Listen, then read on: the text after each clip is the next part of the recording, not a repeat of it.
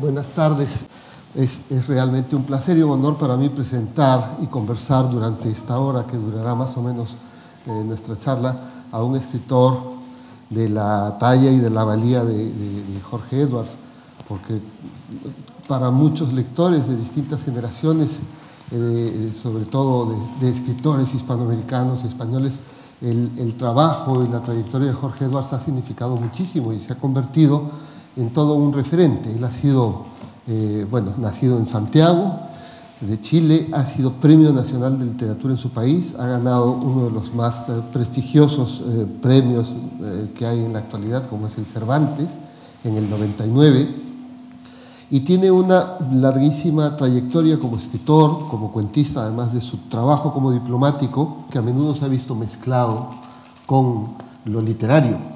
De hecho, como ustedes sabrán, una de sus novelas más conocidas uno de sus libros más conocidos es Persona non grata, eh, pero también hay otras novelas que han ido pautando esa trayectoria y han sido una referencia y una fuente de disfrute para muchísimos eh, lectores, como Adiós Poeta, que es ese retrato íntimo de un gran poeta como Neruda y amigo que fue de Jorge Edwards, u otros más recientes, eh, como por ejemplo La Mujer Imaginaria, o por otro libro del que vamos a hablar también, Em, el inútil de la familia, sobre, sobre un familiar mm, tuyo, y que tiene algo que me parece a mí que se va viendo en otros personajes.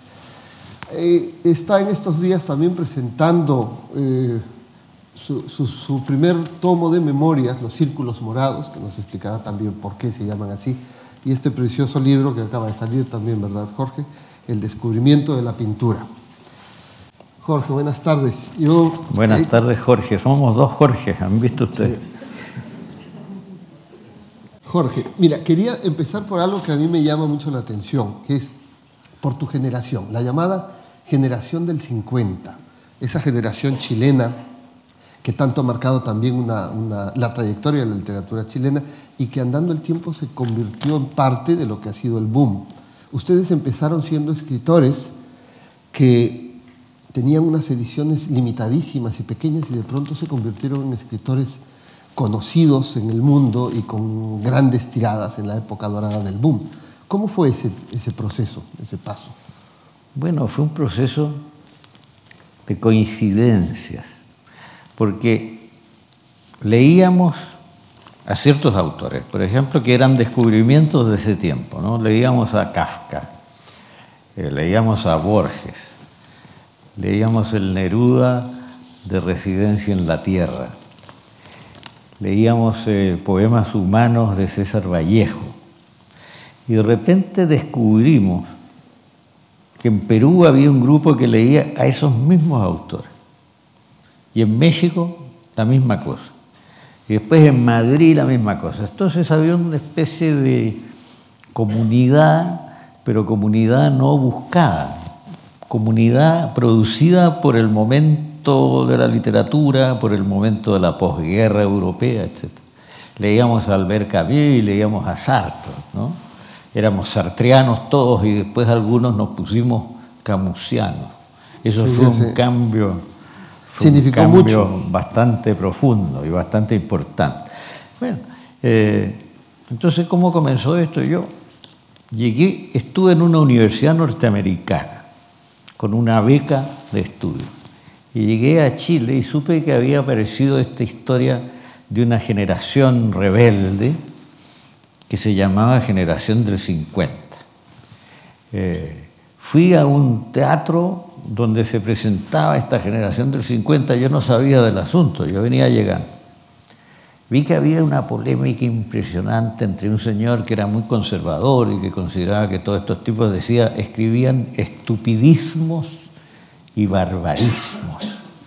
Estupidismos y barbarismos.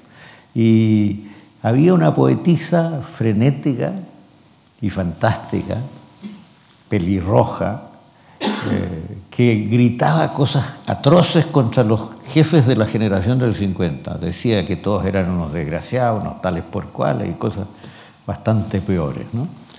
Eh, después me dijeron que me incorporara en la generación del 50, pero yo nunca me sentí muy identificado con esa cosa, porque me parecía muy mediática. Después descubrí que Enrique Lafourcade, que era un escritor de ese tiempo, se había puesto con el personaje conservador de acuerdo para hacer una polémica en la prensa en que uno atacaba y otro defendía. Así que había un truco ahí, ¿ah? había una trampa periodística. Pero en fin, era un ambiente divertido y todo eso. Empezaron a salir escritores de varios lados, miembros de esta generación, eh, algunos talentosos. Había uno que se llamaba Claudio Giaconi, que era buen escritor, y que escribió un libro de cuentos que se llamaba La difícil juventud. Pero era un delirante también, porque Giaconi se creía William Faulkner, por ejemplo. Entonces hizo una entrevista cuando publicó su primer libro de cuentos y decía, eh, yo soy el Faulkner chileno. Eh, pero después se entusiasmó con Nikolai Gogol, con el ruso. Y él decía que era el Gogol chileno también. Bueno, esto era muy provinciano en el fondo, ¿no? porque no había, no había una personalidad, había una dependencia con respecto a Gogol, con respecto a Dostoyevsky. Yo traté de mostrar algo de eso en mi novela La casa de Dostoyevsky. Sí, yo quería justo comentarte sobre, no solo sobre la casa de Dostoyevsky y este poeta que va cambiando de nombre, eh, que es un ser elusivo, como ocurre con otros personajes de otras novelas tuyas, donde se va mezclando además una vida bohemia y de ficción, sino eh, qué significó para estos escritores que de pronto empiezan a surgir en distintos países eh, con esa riqueza literaria de, lecturas y de formación, llegar a Europa. ¿Cómo se les ve a, esos escritores en Europa? Todos queríamos venir a Europa, nadie quería quedarse en Chile. Y yo de chico, de 19 años, de 20 años, iba a las tabernas más eh, cutres de Santiago, porque ahí íbamos todos los escritores. Como yo salía con un círculo morado en los labios del mal vino que se bebía en esas cavernas, en esas tabernas, esas cavernas y tabernas, eh, después le puse como título a mi primer tomo de memoria Los círculos morados. Lo que pasa es que eso era muy complicado porque yo vivía en el centro de la ciudad y llegaba a mi casa y tenía que esconderme porque si mi madre veía estos círculos morados entraba en sospechas y qué sé yo y había conflictos graves. Así que ese era el ambiente en que se vivía. Pero en esas tabernas, en esos lugares, aparecían escritores de la generación más vieja, aparecía gente secundaria de la literatura, había poetas que habían naufragado completamente en el alcoholismo, por ejemplo, había poetas que habían creado el círculo surrealista de la mandrágora. Uno se llamaba Teófilo Cid, por ejemplo. Teófilo había sido un diplomático y se había alcoholizado también y había terminado en estas tabernas escribiendo poesía. Así que ese era el ambiente. Y ahí había un personaje que decía lo siguiente, para que veas tú la relación con Europa. Decía que tenía un epitafio escrito. El epitafio decía, quiso ser escritor, llegó a ser escritor chileno. Esto me está pasando a mí ahora. ¿Te está ocurriendo? Sí, estoy volviendo a ser escritor chileno, porque estoy editando mis libros en una editorial secreta, enorme y secreta. Y entonces salen en Chile, están en la librería chilena y hasta acá no llegan. Ese libro, por ejemplo, solo se encuentra en Chile. Ese último libro mío. Te estás volviendo escritor chileno. Así que estoy que hay, o sea, se está cumpliendo el epitafio. pero, sin embargo hay una cuestión que yo creo que ha ocurrido con, con, Vargas Llosa, contigo y con, con, Carlos Fuentes hasta hace nada, eh, que, que, que, se ha salido a hablar de ustedes hace mucho tiempo, desde hace muchos años, como si fueran los escritores del boom, como si el boom fuera algo congelado en el tiempo, mientras han seguido produciendo, y, yo creo que no has parado de sacar libros, novelas, y, estas memorias en los, en los últimos años. El boom es lo siguiente, mira. En Francia, por ejemplo, había una colección latinoamericana de Gallimard, pero era como un gueto, porque estaban los, libros blancos de Gallimard, ahí entraba todo, la literatura universal, los norteamericanos, los rusos, etc. Y después había una colección amarilla, que era la colección latinoamericana, que era como quien dice, los indios de por allá escriben cosas exóticas y se les ponen las páginas amarillas porque no alcanzan a ser clásicos. Y de repente, sobre todo con Julio Cortázar y después con La ciudad y los perros de Vargas Llosa, los franceses descubrieron la literatura latinoamericana, muy a la francesa, porque los franceses descubrieron América Latina hace mucho tiempo. Eh, Montaigne descubrió América Latina. Montaigne leyó a cronistas de la conquista y después se escribió un ensayo extraordinario que se llama Los caníbales, sobre nosotros. ¿eh? Pero ese descubrimiento, Rousseau también lo hizo, es el descubrimiento de lo exótico, de lo diferente, ¿no? del, eh, del indio con plumas que de repente el indiecito escribe novelas interesantes. Y entonces, por ejemplo, a mí me perjudicaba mucho tener un nombre inglés, porque además no tengo mucha facha de indio, soy algo indio, pero no tengo mucho aspecto de indio. Entonces yo no entraba bien, no calzaba bien con algo. La imagen que se quería. La imagen era mala, además me decían George Edwards. Con eso, llamarse George Edwards y, ser escritor latinoamericano es un contrasentido brutal.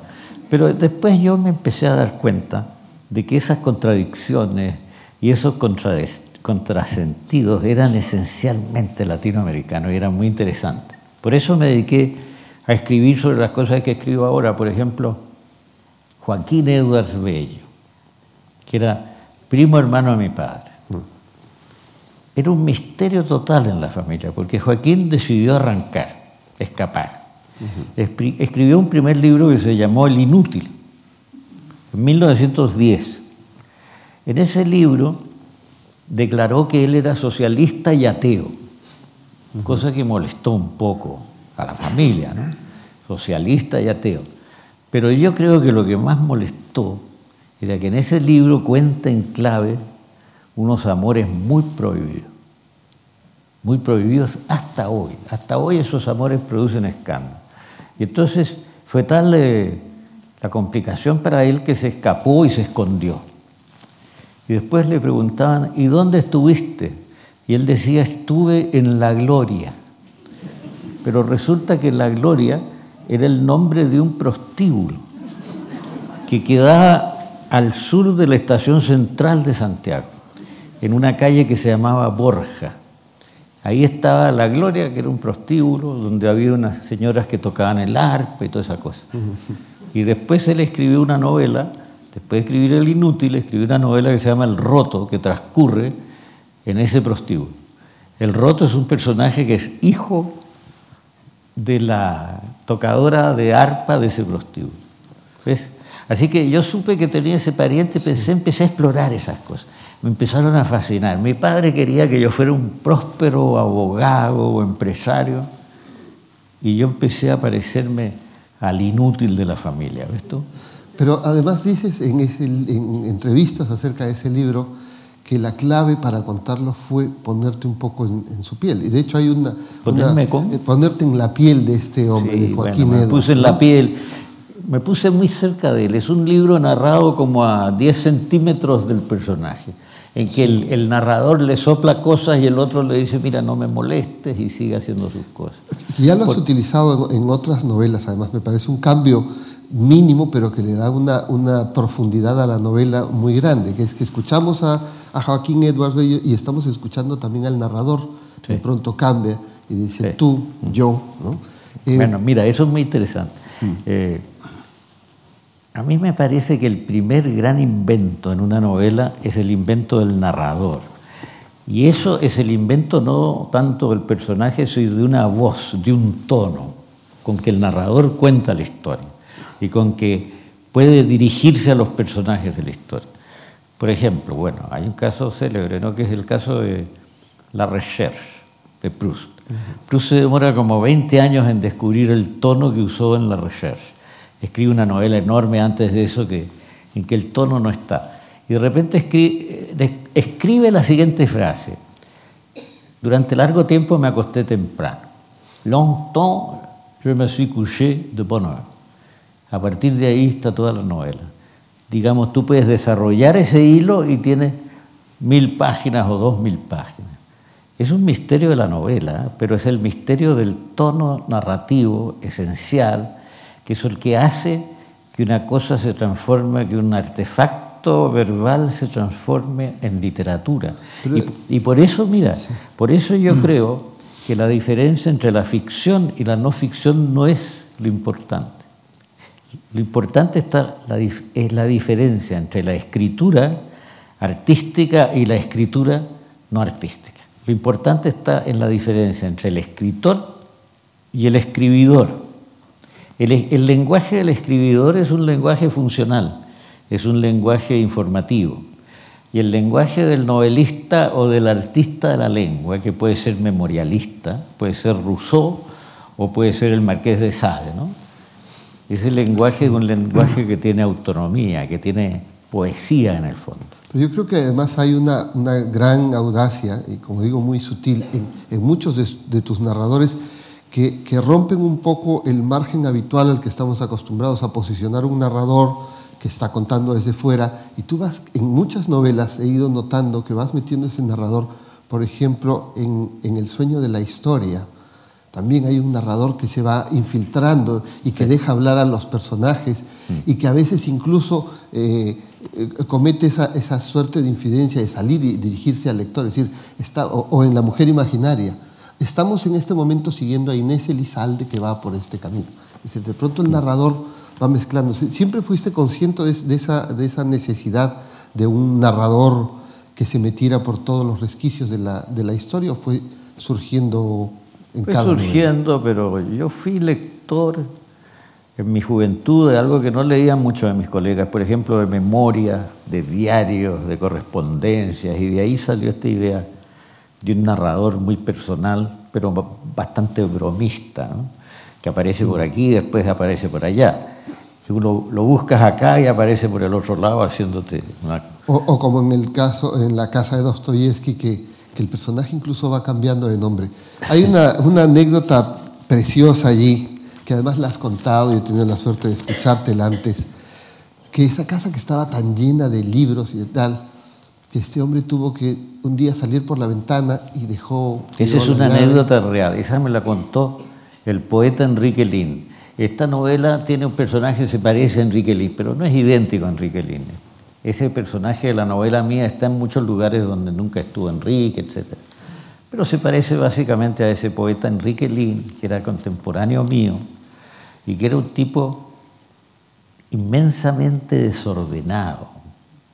Eh, era muy inteligente, muy estudioso de los temas, medio filósofo, pero vivía en el desorden total.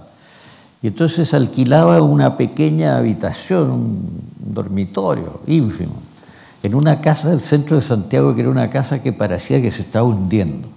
Una casa muy vieja y deteriorada, qué sé yo, con los muros medio trizados se hundía. Y esa casa la llamábamos nosotros la casa de Dostoyevsky. No sé por qué. Había incluso un ruso en esa casa. Y habíamos inventado que ese ruso era un sobrino de Dostoyevsky, que se había ido a Chile. Pero era fantasía, no hay que ser. Y Enrique me contó una vez lo siguiente. Me dijo, se me juntaron tantas cosas en mi pieza, como se dice en Chile, ¿no? Tantos objetos, eh, por ejemplo, zapatillas viejas, teléfonos rotos, eh, objetos variadísimos, una raqueta de tenis con las cuerdas rotas, eh, enormes cantidades de libros y documentos que un día me desesperé. Me dijo así, salí por la ventana y no volví más. Y esa, esa, esa anécdota que me contó Enrique me impresionó, me quedó dando vuelta. Y de ahí partió mi escritura de la casa de Dostoyevsky. De manera que esa escena en la casa de Dostoyevsky es como, es como un punto de inflexión, sí. un punto crítico de la novela, un, un, punto culminante y un cambio. Porque el poeta vive en la casa esa, yo vivo como narrador en otra casa, digamos, que es una casa inventada también. O sea, yo soy el narrador de esa novela, pero soy narrador inventado. Pero, la anécdota es maravillosa además porque si, si, uno no sabe, uno no se maneja en ese nivel, digamos, metatextual, eh, puede creer que tiene una connotación alegórica mayor, como, como ocurre en la mayoría de tus novelas, donde los hechos aparentemente más inocentes tienen una trascendencia mayor. Todos estos personajes tuyos subversivos parecen que también nos están hablando de lo que ocurre en la propia sociedad chilena. Mira, no sé yo. Eh, yo no soy teórico de la literatura, ¿sabes tú? Eh, yo creo además lo siguiente. Con la literatura, digamos, tú no puedes hacer una novela con una teoría. Una vez que haces una novela se puede hacer toda clase de teorías sobre esa novela, cómo se escribió y qué sé yo. Así que no sé, no sé demasiado bien. Y no quiero saber tampoco. A la luz de las lecturas, por ejemplo, de tus, de tus anteriores novelas, yo recuerdo eh, que me impactó mucho Convidados de Piedra, ¿no? Los Convidados de Piedra. Ya no, ya no existe ese libro, por ejemplo. A mí me gustaría que existiera, pero es un poco largo, ¿sabes tú? Y entonces... Eh, yo no lo recomiendo mucho porque hay que tener mucha capacidad de lectura para leer eso, así que no sé. Pero hubo, había, allí hay, otra cuestión, que muchos de los personajes que aparecen ahí evidentemente tienen unos modelos reales y como ha pasado también con la casa de Dostoyevsky, me parece que algunos, eh, algunos escritores o algunas personas del, mundo cultural chileno se molestaron por esa especie de, biografía apócrifa de, Enrique Lin y, Mira, en, Chile se viven molestando con las cosas que yo escribo todavía. Sí, todavía. Es muy difícil ser escritor en Chile. Por ejemplo, con las convidados de piedra. Yo inventé un lugar en la costa, pero se parece mucho al pueblo de Zapallar, que es un lugar muy, muy cerrado, muy excluyente, qué sé yo. Y cuando yo escribí esa novela, algunas personas de Zapallar me mandaron decir que no me fuera a asomar a Zapallar porque me iban a borrar del mapa, más o menos, porque se sentían representados en personajes de la novela. Bueno, pero una vez yo iba por la calle de Santiago y un zapallarino de mi tiempo me agarró aquí y me dijo, oye, desgraciado, dijo unos chilenismos más o menos gruesos, ¿por qué no me pusiste en tu novela? Así que no hay cómo entenderse, no, hay cómo contentar al, lector, y al lector que se siente aludido. ¿no? Es terrible. Y en una sociedad pequeña como la chilena tú escribes cualquier cosa y la gente se da por aludida, se siente aludida, se siente tocada. ¿Qué ha cambiado en esa sociedad chilena cuando, cuando esa generación del 50 y ahora con respecto a la, al mundo de la cultura y de la literatura? Mira, los escritores anteriores a veces eran interesantes como escritores, pero eran tipos que no conseguían nunca pasar un cierto nivel de lectura y no pasaban de las fronteras tampoco. Era muy raro que pasaran de las fronteras. Y la generación del boom empezó a circular por el mundo y se publicaron. Enrique Lin fue traducido a varias lenguas, etc. Entonces, eso en cierto modo cambió, pero yo creo que estamos volviendo al pasado, estamos volviendo a ser una provincia literaria estrecha y un poco ácida, áspera y ácida. Está ocurriendo. y a los escritores los maltratan mucho. A mí me convidaban a las grandes cenas presidenciales cuando había una visita de Estado, eh, pero de repente me di cuenta que siempre me ponían en algo que en Chile se llamaba la mesa del pellejo. La mesa del pellejo es la última mesa, ahí está a veces el cocinero sentado, qué sé yo.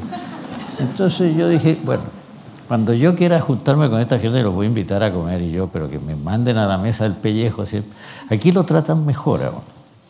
¿Crees? Yo creo que esa, esa queja además la dices en algún momento en una entrevista ya de hace unos cuantos años atrás, regresando a, a Santiago y diciendo que es una barbaridad que los escritores ganan muy poquito y los tratan muy mal. Es decir, que parece no, no haber cambiado mucho esa perspectiva. Sin embargo, estos escritores y tú mismo escribieron un poco al margen de lo que se podía conseguir en lo que no fuera estrictamente literario, es decir, sin, sin pensar en una especie de éxito como el que de pronto se tuvo con el boom. ¿no? Es decir, ¿eso, eso cambió o, no?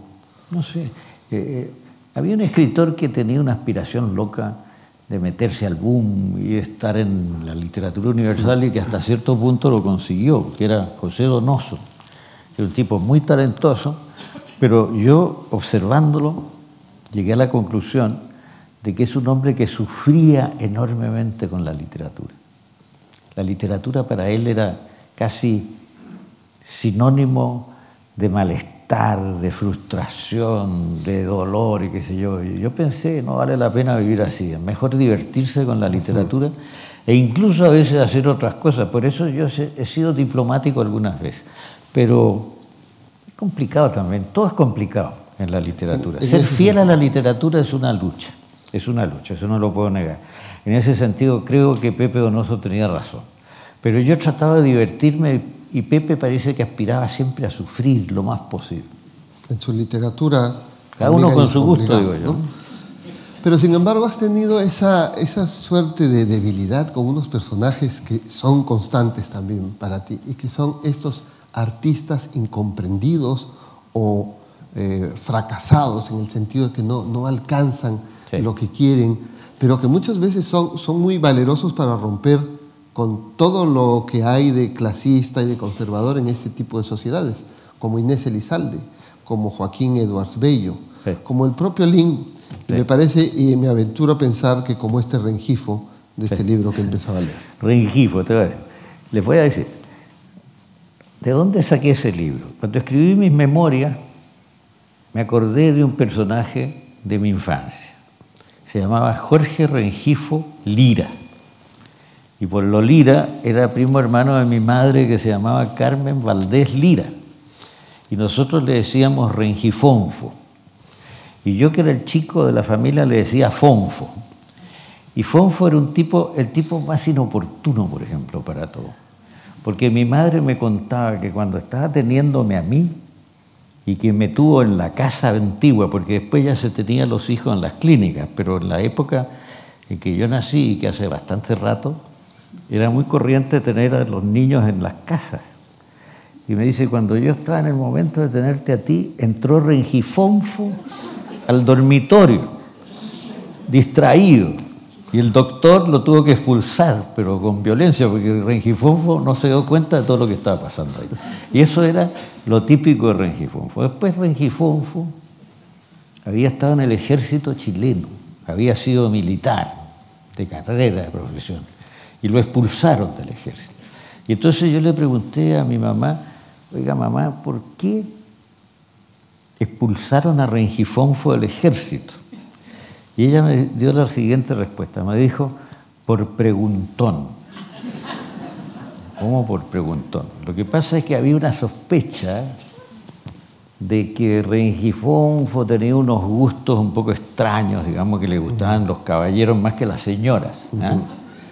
Y entonces parece que hacía preguntas dirigidas en ese sentido a los jóvenes militares y una vez un militar le dio una tremenda bofetada, lo dejó en, la clínica, en el hospital militar, y de ahí lo expulsaron discretamente. Bueno, eso se decía. Después se dedicó, fue empleado en una empresa grande, una especie de supermercado de la época, se llamaba Saavedra Benard que está muy parecido en la novela, pero con un nombre que no exactamente es. Y ahí estaba siempre en la sección de cerrajería. A mí me asombraba porque estaba vendiendo candados, vendiendo cosas de seguridad, vendiendo llaves y todo, llavines de toda clase. Y en los fines de semana salía al campo a pintar. Y no era mal pintor. Yo encontraba que no era mal, todavía encuentro que no era mal pintor, pero no sabía nada de pintura. Pero usaba mucho la espátula era un poco, un poco cesaniano, digamos. Pero nunca había visto un cuadro de nadie, porque no había salido de Chile. Y entonces, en el salón anual que se hacía en Chile, siempre seleccionaban tres o cuatro cuadros de él, siempre. Y él llevaba una silla plegable y se sentaba frente a sus cuadros. Y no miraba nada más, no miraba el resto de la pintura. Y no le interesaba la pintura, era un pintor a quien no le interesaba nada la pintura. Pero al final de su vida, y a pesar de sus gustos, de sus cosas, de sus extravagancias, una señora viuda se casó con él. Era una viuda que tenía unos, unas pequeñas propiedades por ahí y lo llevó a Europa y ahí descubrió la pintura. Y ese descubrimiento lo, en cierto modo lo, lo maravilló y lo destrozó. Yo inventé que vio las meninas y se cayó al suelo. Pero siguió mirando las meninas desde el suelo. Era muy largo, era como un palote, así que costó mucho después levantarlo del suelo. Pero él decía, no, déjenme aquí, y miraba las meninas, estuvo dos horas mirando las meninas. Y después fue a Chile de regreso, y yo ya tendría unos 20 años o 22 años por ahí. Y me lo encontré en un parque de Santiago y me habló con tal deslumbramiento de la pintura que él había visto de Goya, de Velázquez, de los italianos, toda esta cosa, que yo me quedé muy sorprendido. Y después supe que no había podido seguir pintando, que trataba de pintar y se quedaba paralizado frente a la tela y no pintaba. De él hablas en los círculos. De él hablo pasajeramente en los círculos y hice esta novela con el historia. claro, es, que es una novela humorística, pero al final es patética, sí. Al final da lástima el personaje y hay una cosa humana, compasiva que se te puede formar con el personaje. Y se murió, además, de no poder pintar. Pero es, es otro de estos personajes eh, tuyos tan eh, a contracorriente, ¿verdad? Sí, pero existió, existió. Y entonces yo le cambié el segundo apellido. En vez de Lira le puse Mira. ¿Pero por qué? porque habían unas viejas pintoras del siglo XIX que eran dos señoras medias ingenuas y que hacían pintura religiosa.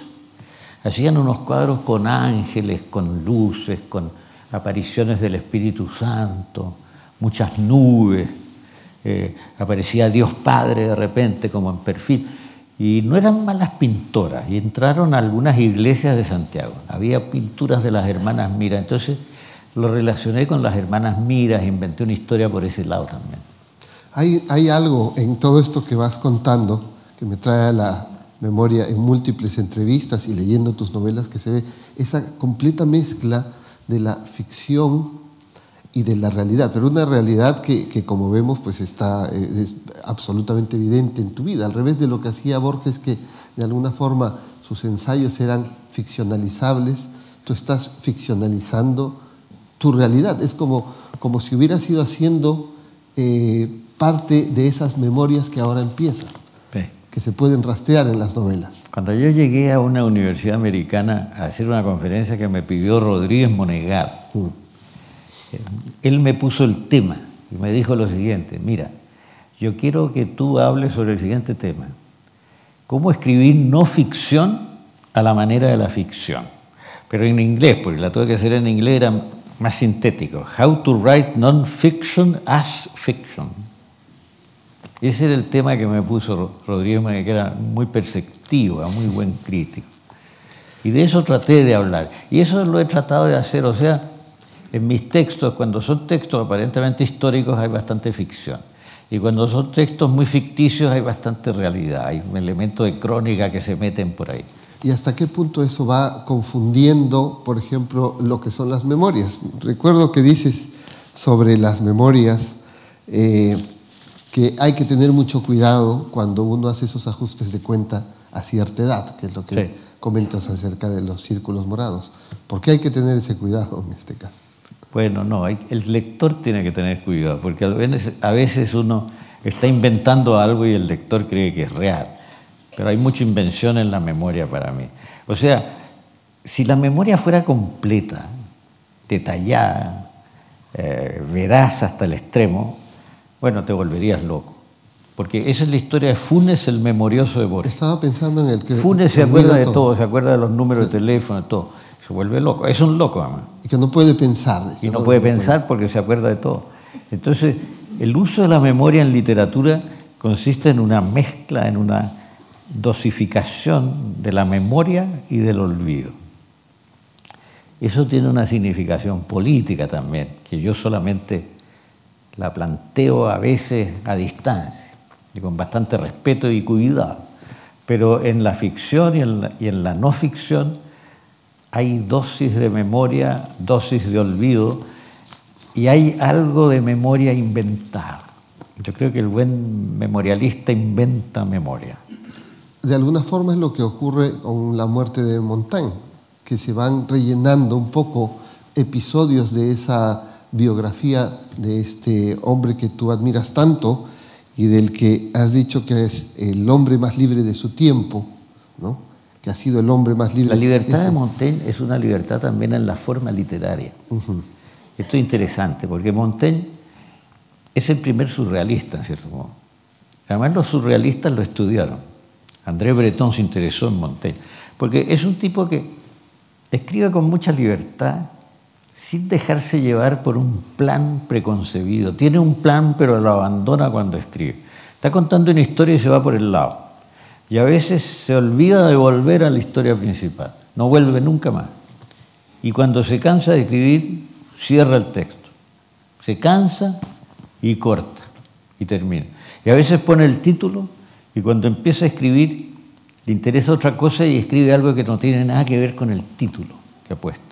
Es una enorme libertad de escritura.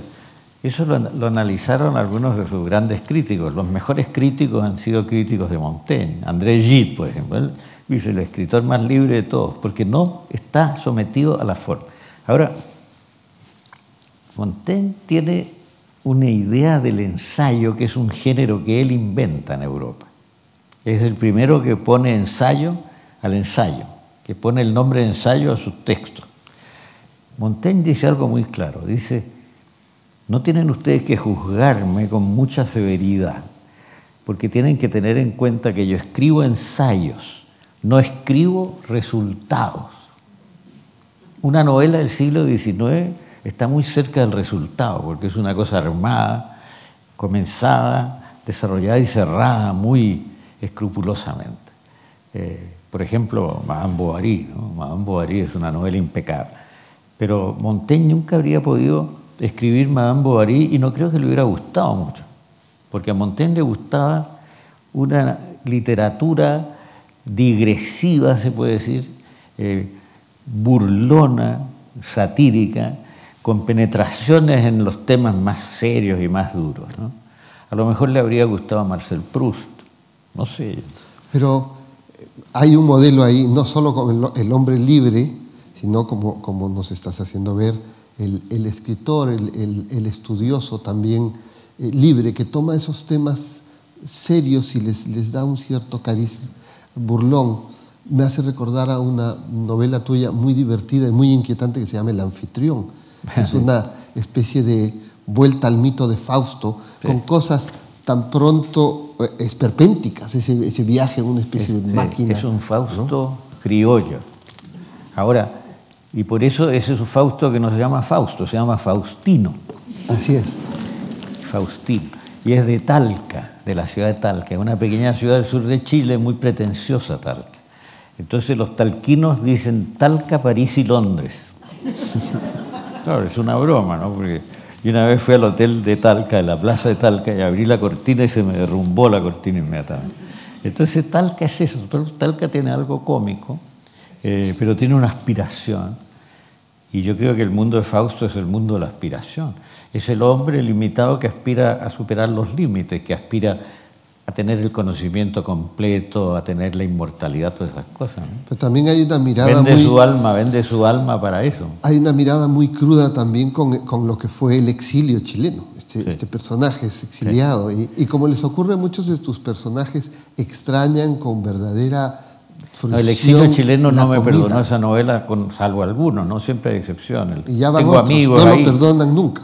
Pero yo, mira, a mí se me ocurrió esa novela, siempre hay un detalle, ¿no?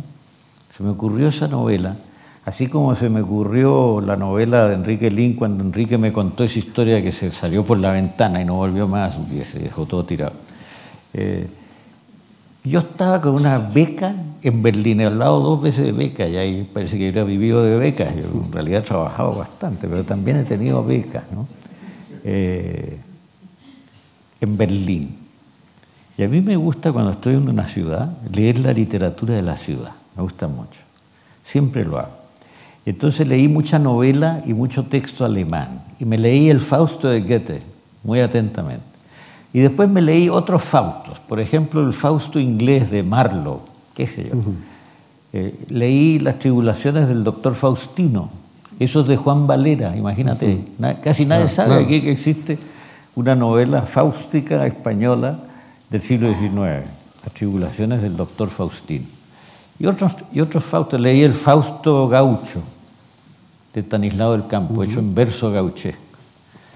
Bueno, y un día me llamó por teléfono desde el otro lado del muro, porque había muro en Berlín entonces, un crítico literario chileno que era el crítico literario del diario El Siglo, del diario del Partido Comunista chileno, que está exilado en Berlín, aburrido como una voz.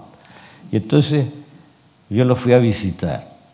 Y el tipo me dijo, mira, ¿tú sabes lo que hago acá? Él vivía en un pequeño apartamento ahí en un edificio de, concreto armado, ¿no?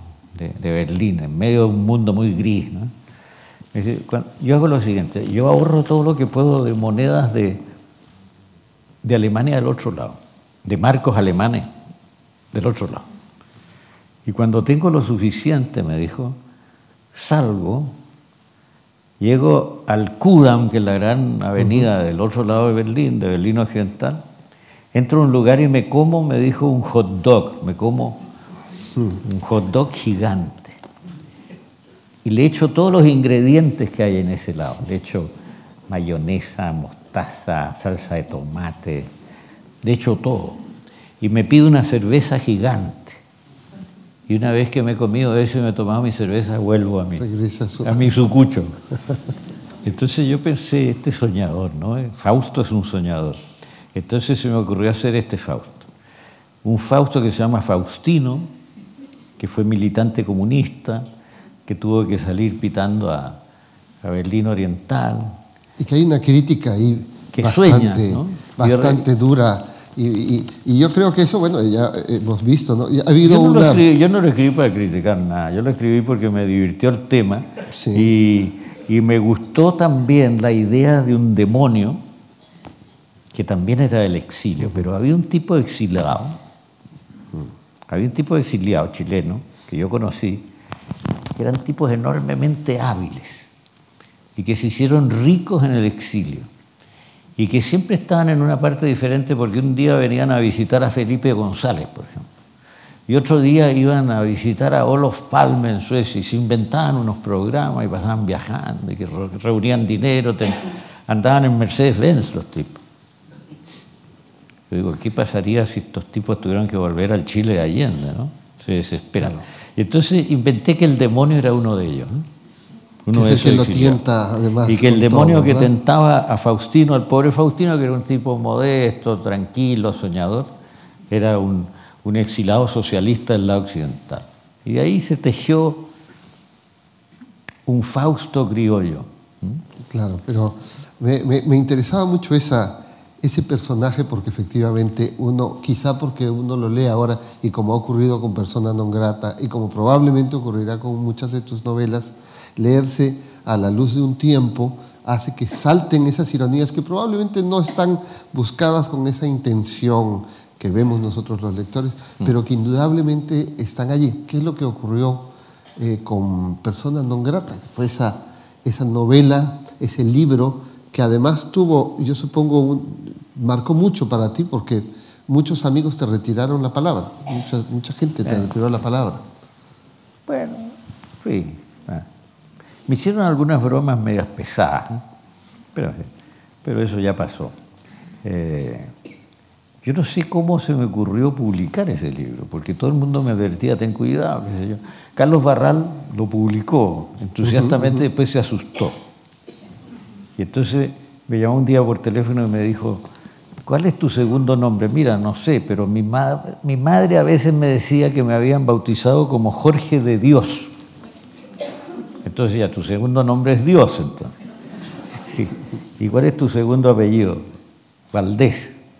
Bueno, te voy a llamar de ahora en adelante Dios Valdés. Porque esto de llamarse Jorge Eduardo después de haber publicado ese libro es muy peligroso.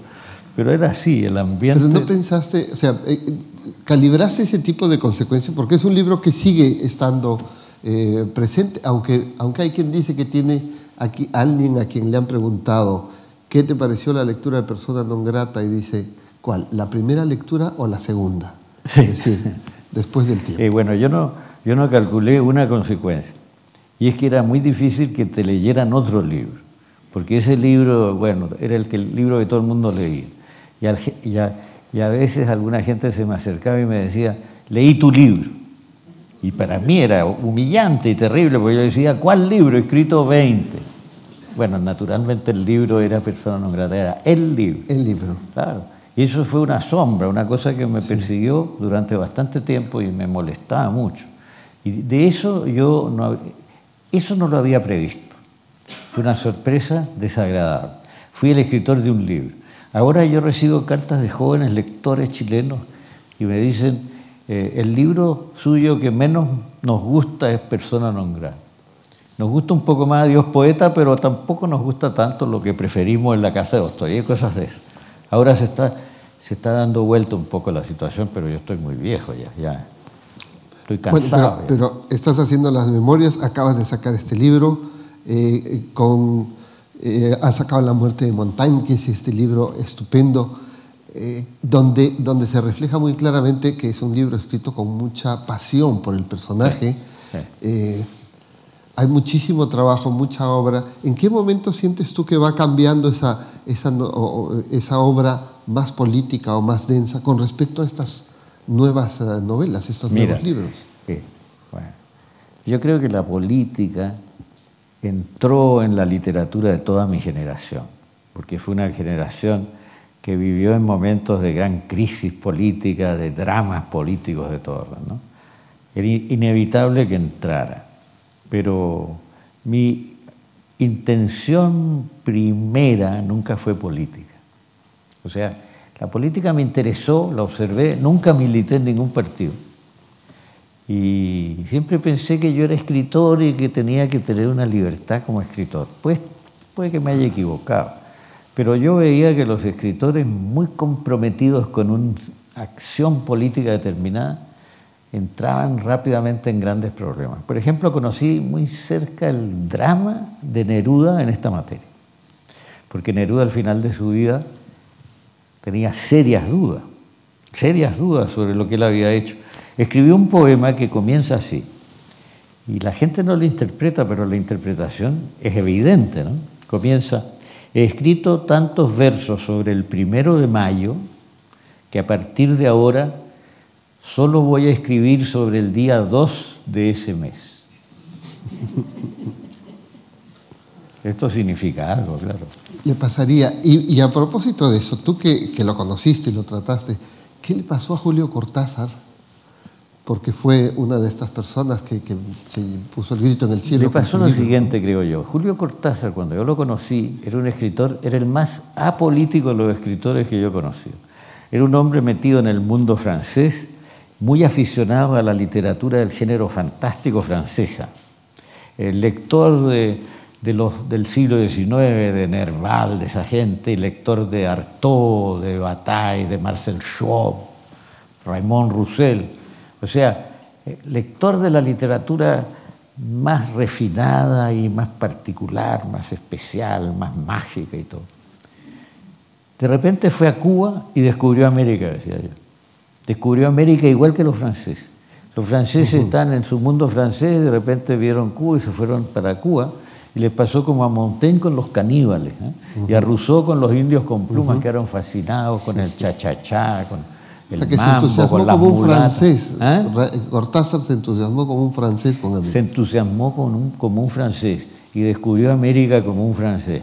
Y entonces fue un poco excesivo y un poco ingenuo, porque Cortázar no era un hombre político en realidad.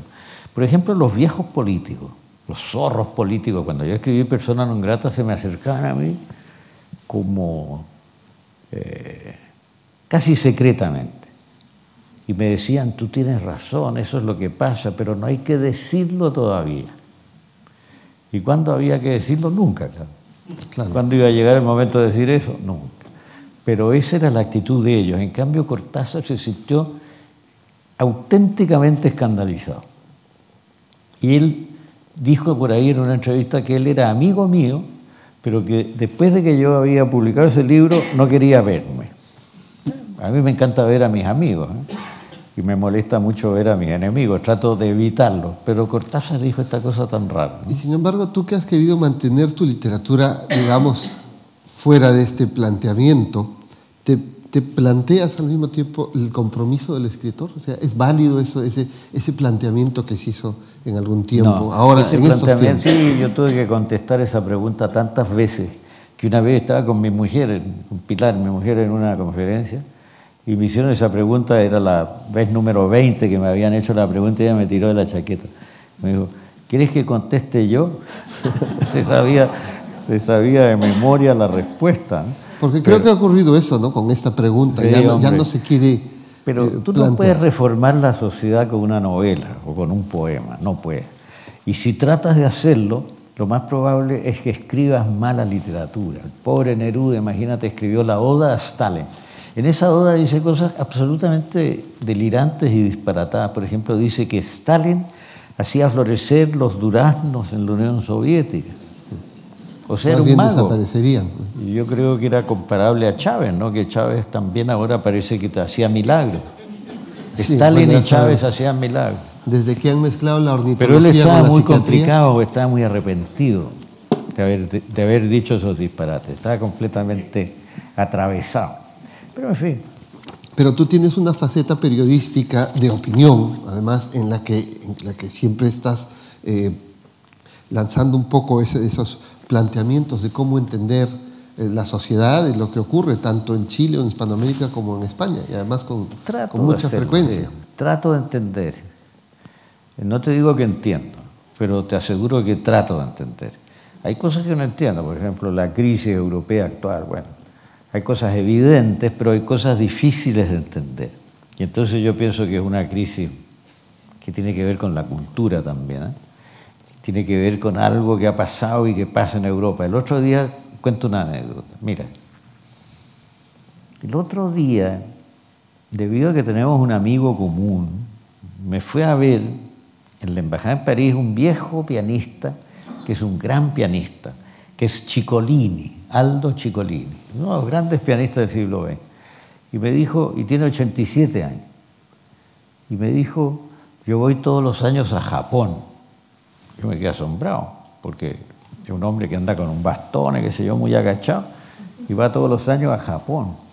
¿Y por qué? Le digo Y me dijo por lo siguiente, porque en Occidente ya no se hace nada por defender y mantener la tradición cultural occidental.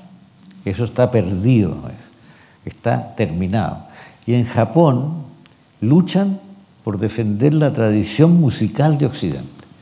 Hay grandes intérpretes, me dijo, hay maravillosas orquestas y saben cada vez más de todo esto, así que a mí me gusta ir a Japón.